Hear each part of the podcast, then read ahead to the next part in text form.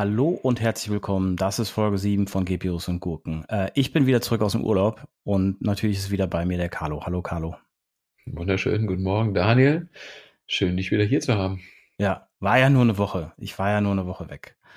Aber ich muss sagen, äh, also für die Zuhörer, ich war auf Rhodos ähm, äh, und bevor jetzt irgendjemand was sagt zu Flight Shaming, ich habe natürlich meinen Flug über Atmosphäre kompensiert, auch wenn das jetzt irgendwie nicht das, äh, das Allercoolste ist.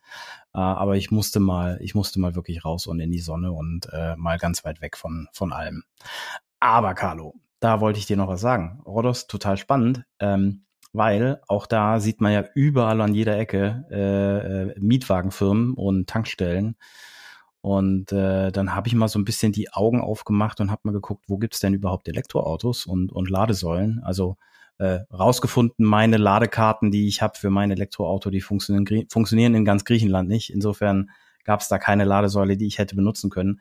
Aber das ein oder andere Elektroauto habe ich gesehen.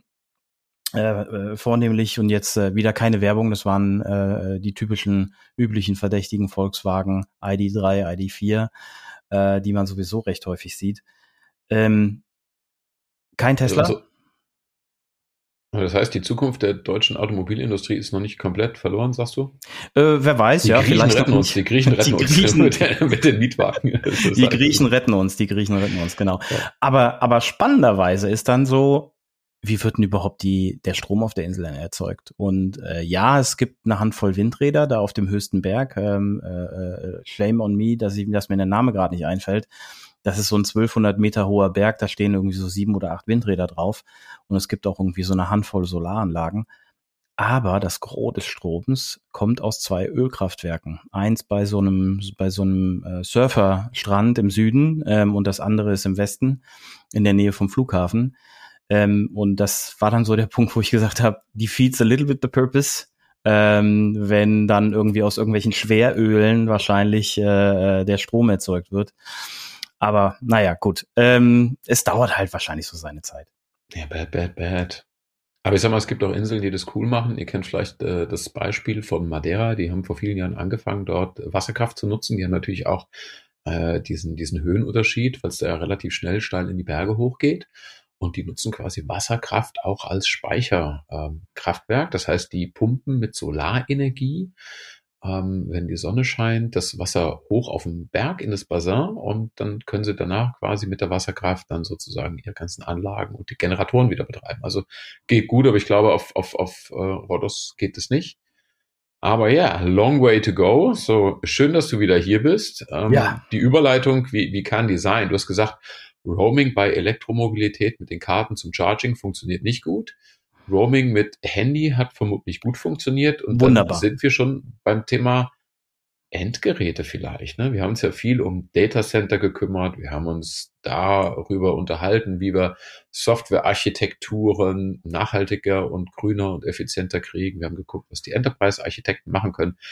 Dann lass uns doch jetzt mal an die Kollegen denken, die unsere ganzen wunderschönen Endgeräte managen, die ganzen Smartphones und Laptops und Tablets und was haben wir noch? Äh, ich glaube, Uhren werden noch gar nicht standardmäßig rausgegeben. Ne? Und ich glaube, auch bei euch gibt es noch keine, gibt noch keine Apple AR-Brillen sozusagen im Enterprise äh, Endgame, nee. End-User Device Game, aber nee.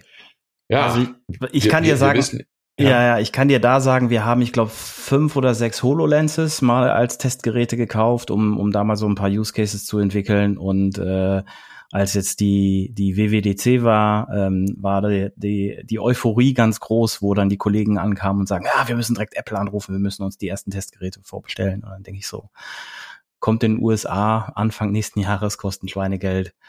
Wofür? Aber naja, gut. Ähm, es wird so seinen Weg gehen. Hat beim ersten iPhone wahrscheinlich auch jeder gesagt. So ein teures Gerät. Ähm, kann noch nicht mal 3G. Äh, und dann hat es nicht lange gedauert und dann äh, äh, hat jeder so ein Gerät gehabt. Ne? Also spätestens mit dem iPhone 3G war dann, war dann irgendwie so der Knoten geplatzt, zumindest ja. hier in Europa.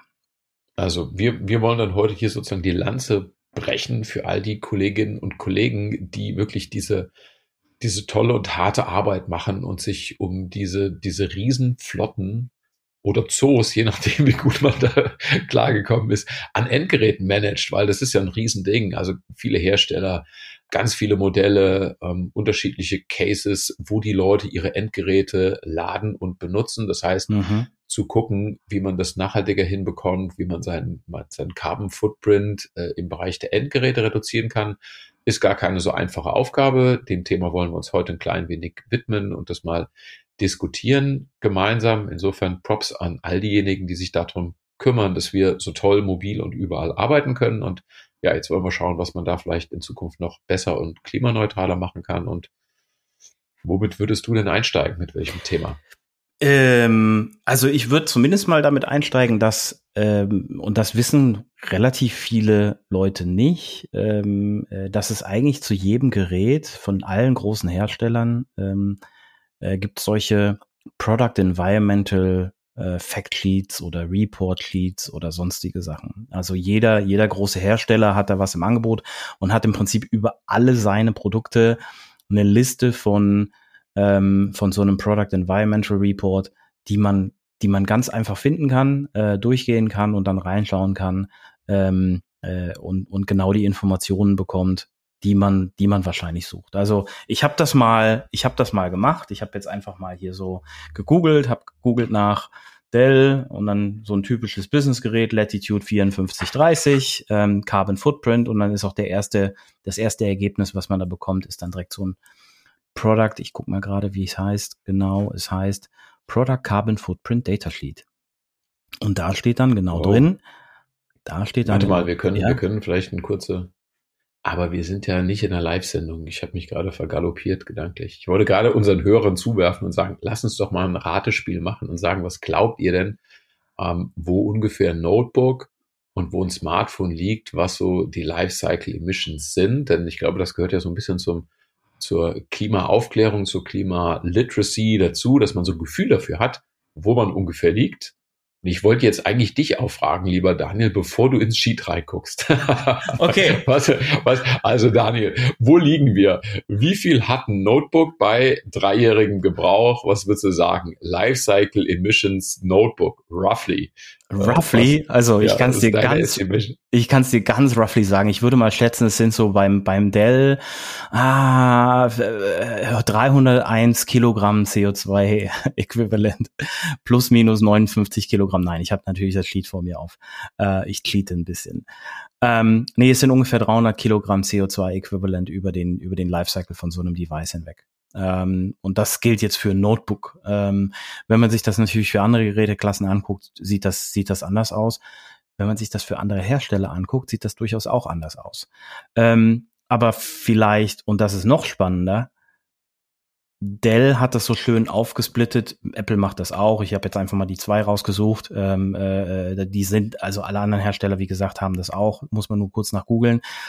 Die haben das hier so schön aufgesplittet und haben gesagt, von diesen 301 Kilogramm CO2-Äquivalent plus minus 60, das hängt immer dann davon ab, mit welchem Strom wird geladen und sowas alles. Also das, was, was letztendlich der Hersteller nicht kon kontrollieren kann.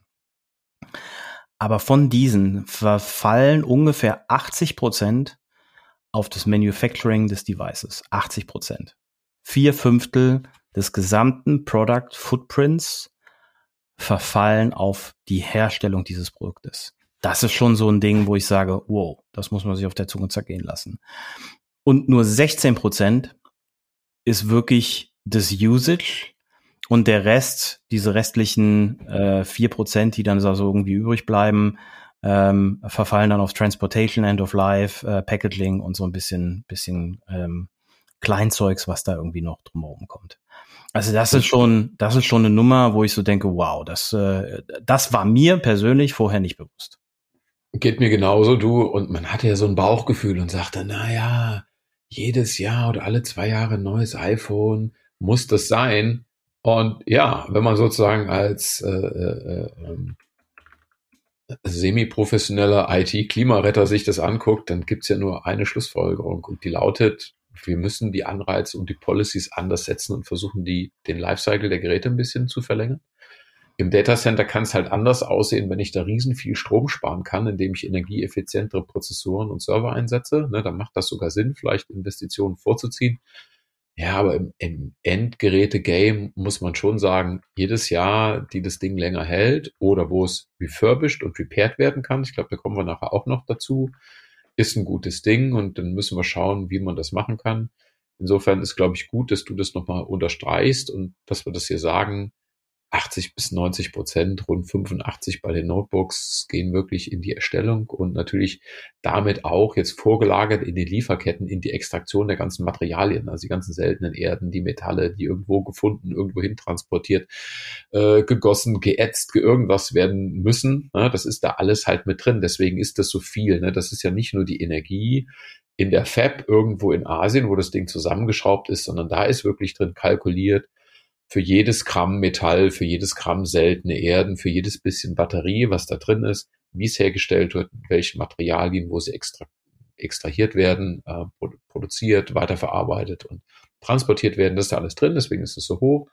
Und ich glaube, wenn man sich das so vor Augen hält, dann hat man da eine gute Orientierung des Verlängerung des Lebenszyklus und auch eine gewisse Achtsamkeit bei der Art und Weise, wie man es recycelt oder in so ein Second Use überführt, ist was Wichtiges.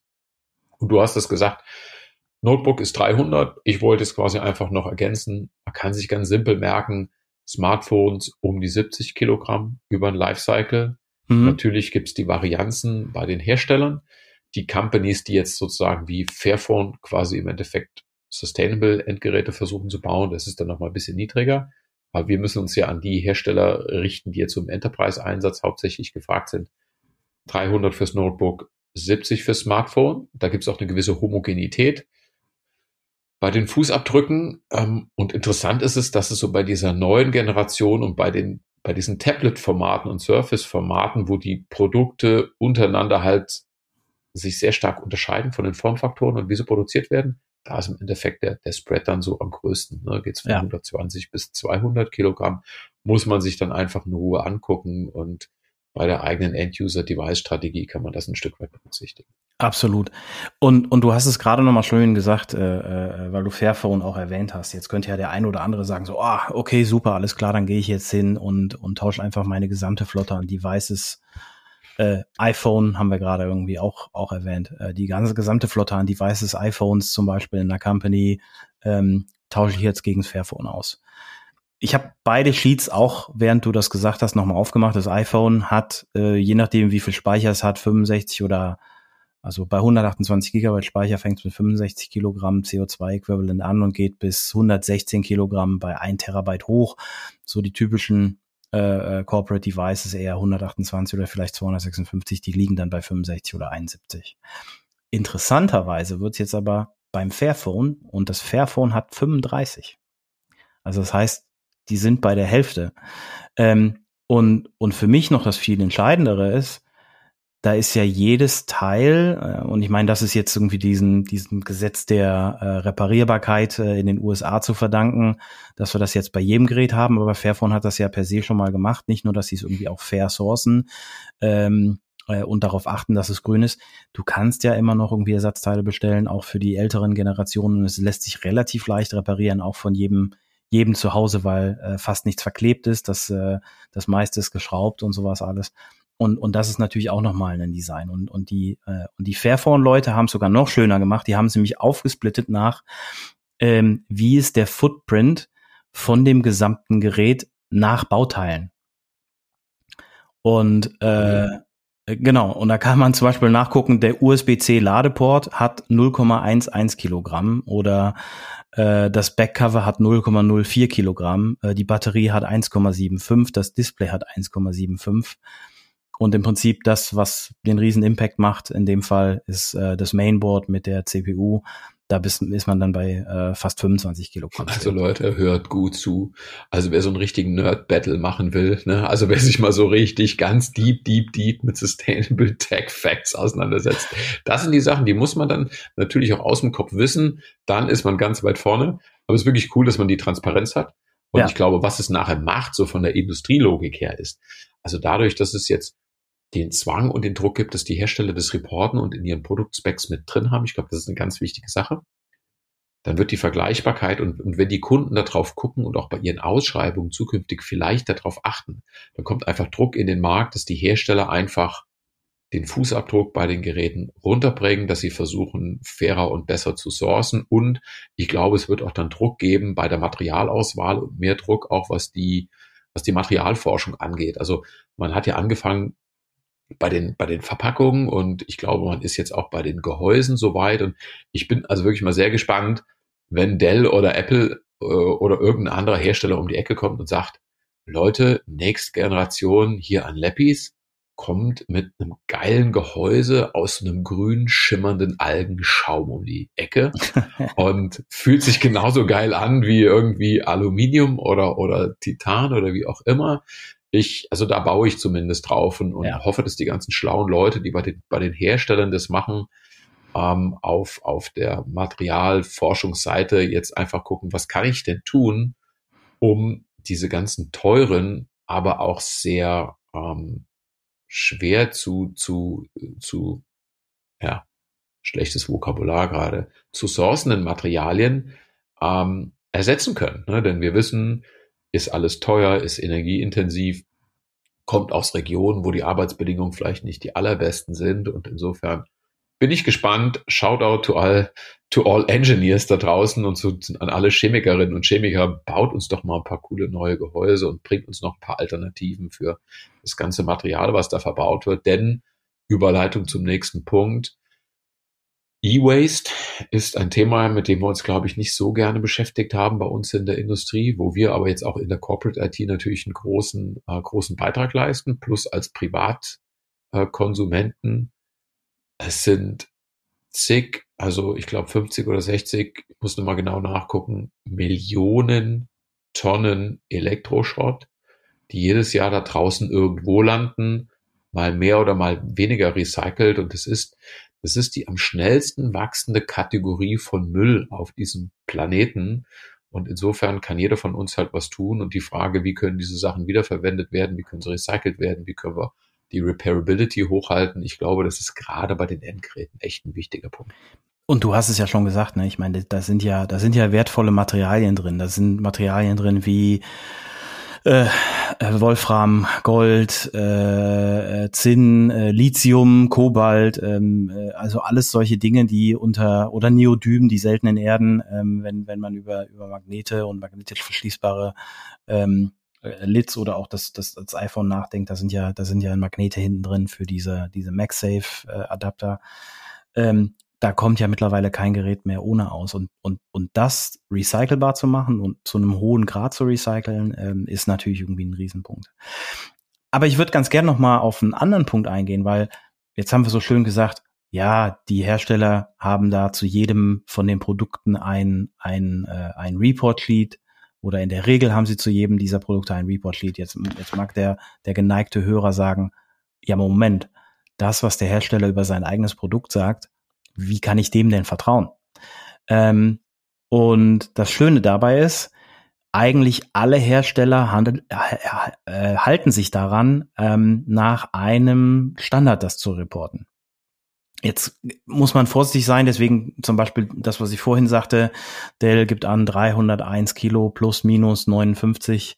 Das hängt halt von der Usage ab, aber ähm, was sie machen ist, sie halten sich alle an einen Standard, äh, der ähm, äh, aus dem aus den MIT Labs kommt, aus dem Material ähm, äh, Material System Laboratory, äh, um genauer zu sein.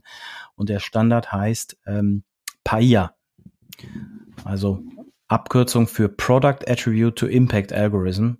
Und äh, die Kollegen vom MIT Material Labs haben sich mal zusammengesetzt und haben mal gesagt, wie müsste man standardisiert solche Sachen reporten, dass man ähm, im Prinzip zu einem vergleichbaren Wert kommt.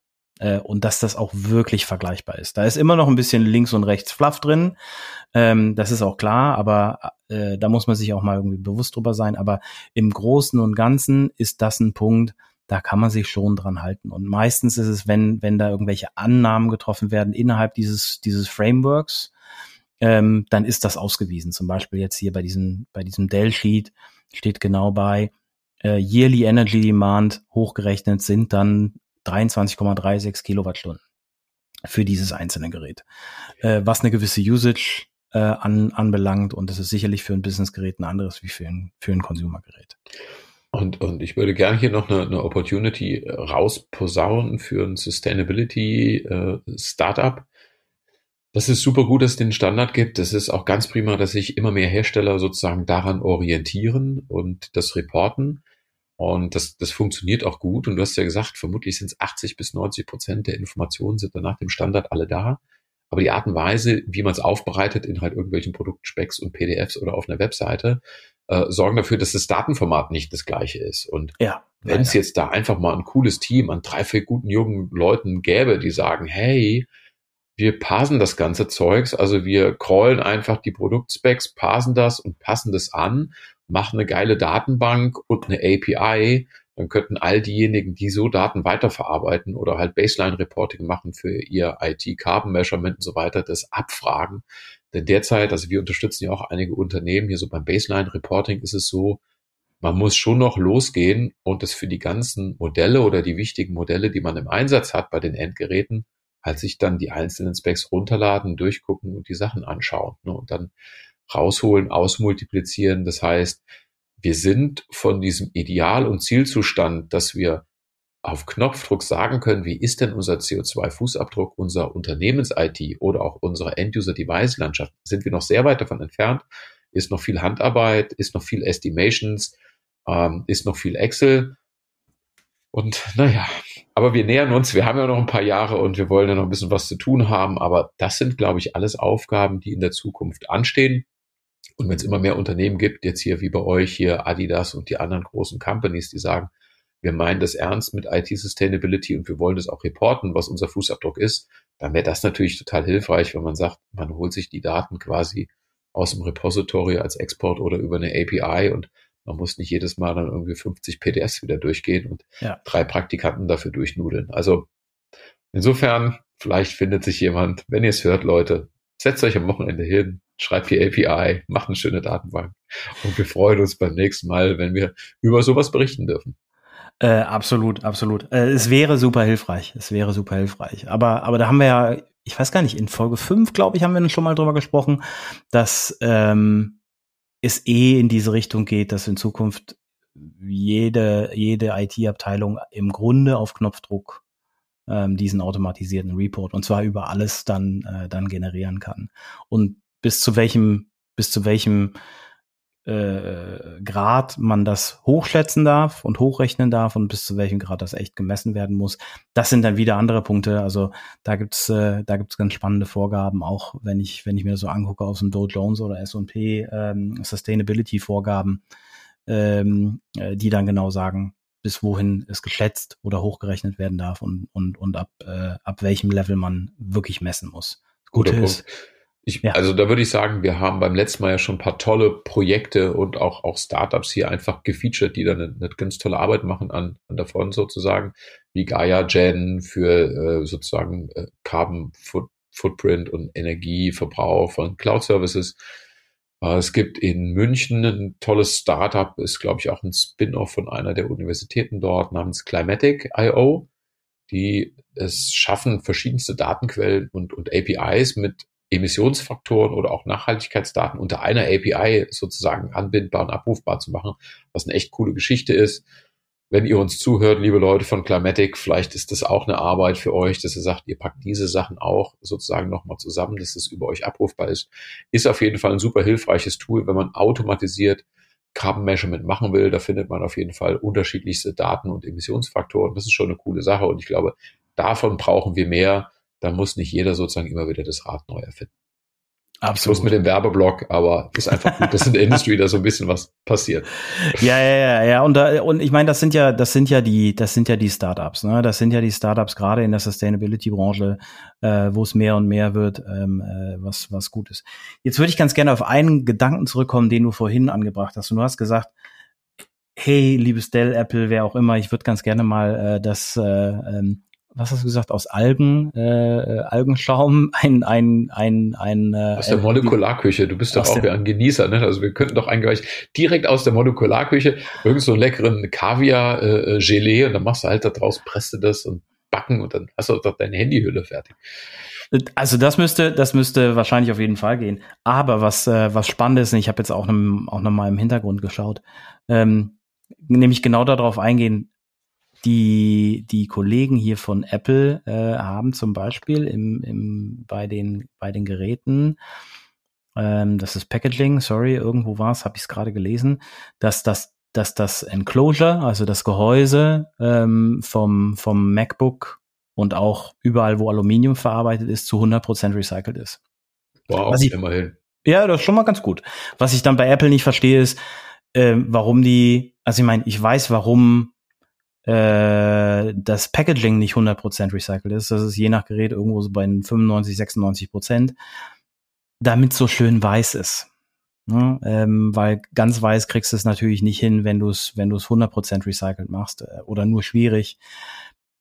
Da würde ich mir manchmal echt wünschen, dass, dass Apple irgendwie auch einfach mal an den Punkt kommt und sagt, hey, wenn ihr, wenn ihr Business-Nutzer seid, wir schicken euch so einen Bulk, Bulk Shipment Container. Das sind hey, die Geräte. Apple, Leute, drin. hört ihr zu? Das sagt gerade der Daniel, der ist im Nebenberuf irgendwo bei Adidas.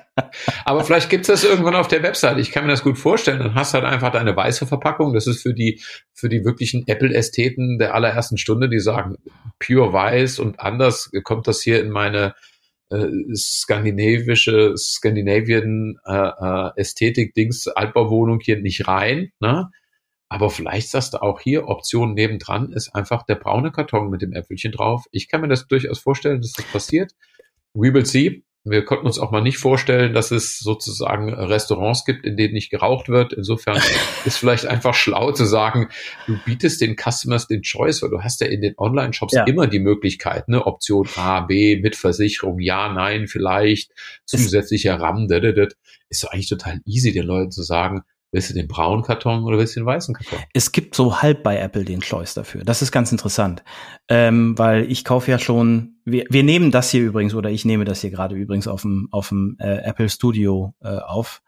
Ähm, und das wird unser ich hab, Werbetag.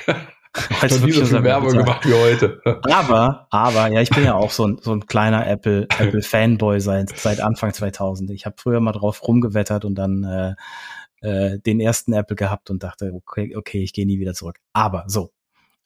Ähm, seit Jetzt muss ich kurz überlegen. 15 Jahren kaufe ich nur Refurbished-Geräte aus dem Apple Refurbished Store. Übrigens ein Riesentipp, kann man ein bisschen Geld sparen. Ist die gleiche Apple-Garantie drauf.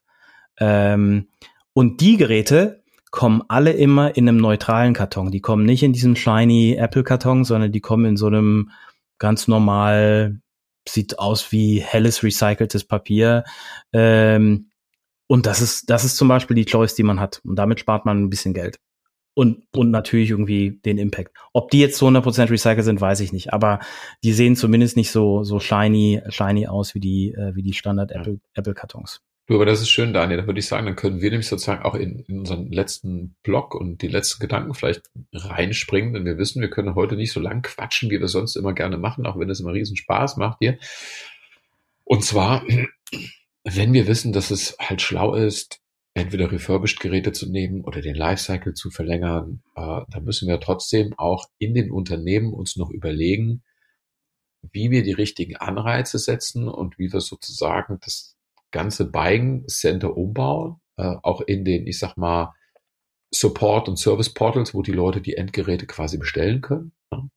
Dass wir Anreize finden, Entschuldigung, dass wir Anreize finden, dass Leute mit Stolz und gerne die Geräte länger benutzen. Oder dass ich halt einfach einen Aufkleber ja. und Tag habe. Das heißt, ich gehe sozusagen bei euch jetzt in der Company in mein Support Portal rein, suche mir ein neues Endgerät, mein altes ist kaputt oder End of Life dass man entweder eine Option hat und sagt, hier, mein Handyvertrag läuft aus oder das Gerät läuft eigentlich aus, dass man dann entweder eine Verlängerungsoption für das gleiche Endgerät vorgeschlagen bekommt, dass man fragt, ist dein Endgerät noch in Ordnung? Können wir dir helfen, sozusagen das aufzuräumen, äh, dass es wieder gut performt? Können wir einen Refresh von dem Gerät machen und du benutzt es noch ein Jahr oder zwei länger? Und dann den Mitarbeitern und Mitarbeiterinnen halt ein Angebot machen und sagen, was kannst du denn bekommen in Form eines Gutscheins? wenn du das Gerät länger benutzt, wir könnten für dich auch sagen, wenn du das Gerät noch zwei Jahre länger benutzt, wird für dich hier, wenn du auf diesen Knopf klickst und das Gerät noch ein Jahr länger benutzt, zwei Bäume werden dann gepflanzt für dich, ne? Und das ist dann, steht dann drauf. Und du kriegst einen kleinen Sticker, kannst du auf, auf dein Handy drauf machen und sagen, ich benutze es halt länger, mein aktuelles iPhone, dafür wurden zwei Bäume gepflanzt. Und ich glaube, mit solchen Maßnahmen und Sachen müssen wir halt arbeiten und überlegen, wie man das macht und wie das geht. Da gibt es ja auch viele andere Kollegen so in der Branche, die da halt experimentieren und, und, und Ideen sammeln, wie das gehen kann.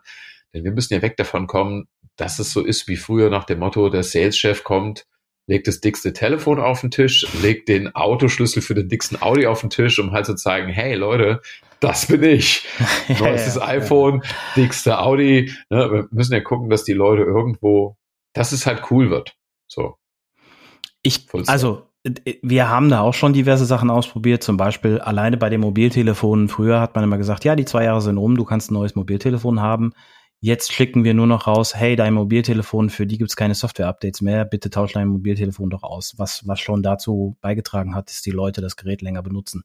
Ohne dass wir jetzt irgendeinen einen super negativen Impact auf unserer Seite davon hatten oder dass die Nutzer sagen, also manchmal, manchmal kommen die an und sagen, jetzt sind aber meine zwei Jahre um, jetzt hätte ich gerne ein neues Gerät die Sorte von, von Benutzern hat man auch, aber, aber tatsächlich sind einfach viele, die gar nicht drüber nachdenken. Die, die gehen dann halt an ein Service-Level zurück, wenn sie sagen, ist kaputt oder die Batterie hält nur noch irgendwie XY.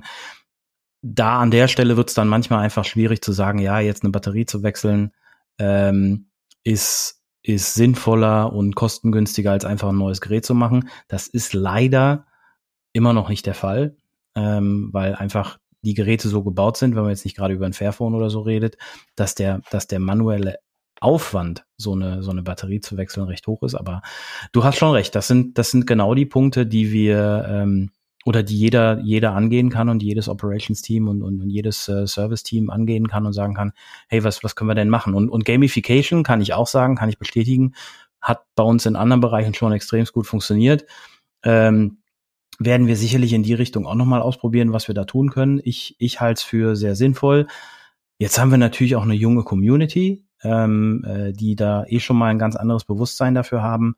Das äh, wissen wir gar nicht. wir machen beim nächsten ja. Mal Marktforschung. Wir gucken uns das an. Alle sind willkommen.